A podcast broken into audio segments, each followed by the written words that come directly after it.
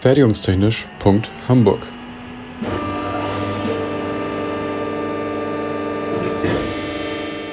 Ein Podcast rund um die Produktion.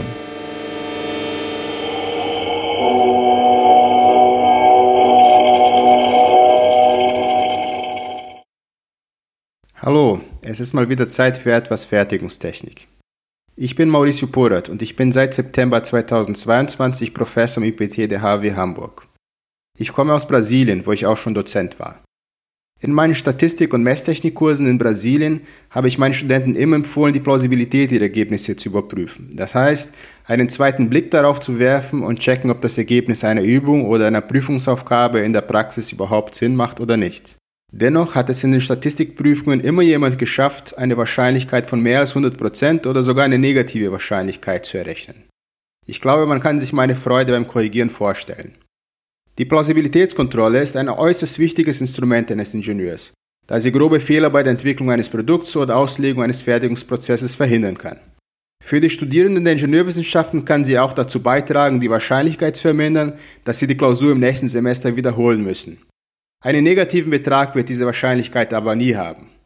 Um die Plausibilität eines Ergebnisses zu prüfen, muss man zunächst die erwartende Größenordnung der betreffenden Größen kennen. Das heißt, welche Werte für diese Ergebnisse als normal angesehen werden können. Dadurch trainieren wir unser Bauchgefühl. In der Fertigungstechnik gibt es eine große Anzahl von Größen, die von Interesse sind.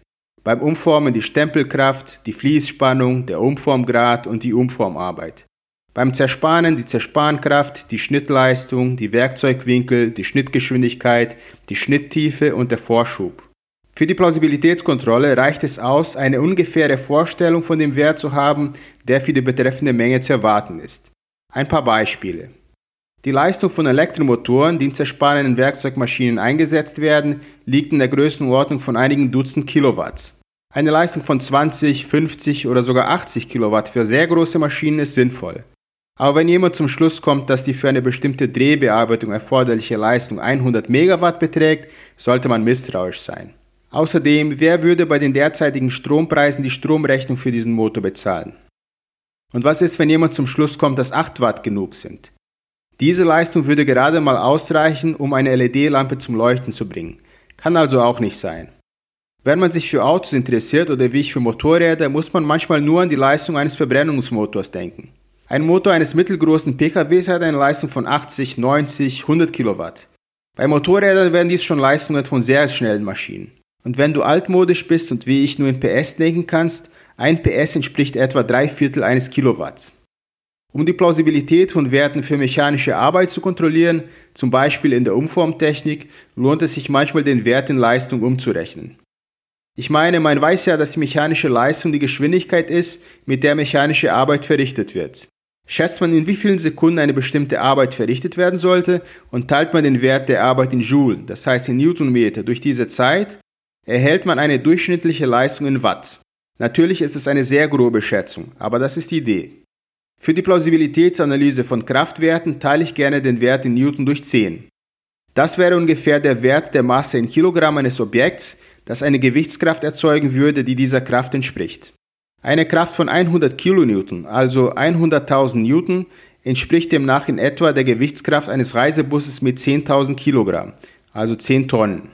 Bei mechanischer Spannung und Temperatur ist es hilfreich, den ungefähren Wert einiger Werkstoffkennwerte zu kennen. Der Schmelzpunkt von Eisen liegt in der Größenordnung von 1500 Grad Celsius, der von Aluminium bei etwa 700 Grad Celsius. Kupfer liegt irgendwo dazwischen. Das heißt, wenn du berechnest, dass ein Stück Stahl nach einem Kaltumformprozess 5000 Grad heiß sein wird, wäre das eine Katastrophe. Industriell relevante Metalle haben Zugfestigkeiten von einigen hundert Megapascal, das heißt einigen hundert Newton pro Quadratmillimeter, aber nicht viele hunderttausende Megapascal. Wenn bei dir eine mechanische Spannung von etlichen Gigapascal rauskommt, ist dieses Ergebnis ein starker Kandidat für den Mülleimer. Wenn du wissen möchtest, wie sich ein Megapascal anfühlt, halte einen Stift an beiden Enden und zieh ihn so fest du kannst. Dein Stift ist jetzt mit einer Zugspannung von ein paar Megapascal belastet. Übrigens, eine Wahrscheinlichkeit ist immer ein Wert zwischen 0 und 1 oder 0 und 100 Prozent. Fertigungstechnisch.hamburg ist eine Produktion des IPT an der HW Hamburg. Die Inhalte stehen unter der Lizenz Creative Commons Attribution Non-Commercial 4.0 International. Infos zur Lizenz unter creativecommons.org. Verantwortlich für die Inhalte des Podcasts ist Benjamin Remmers. Meinungen gehören den jeweiligen AutorInnen und nicht der HW Hamburg. Weiterführende Links und falls vorhanden Formelzettel finden sich in den Shownotes bzw. auf der Homepage.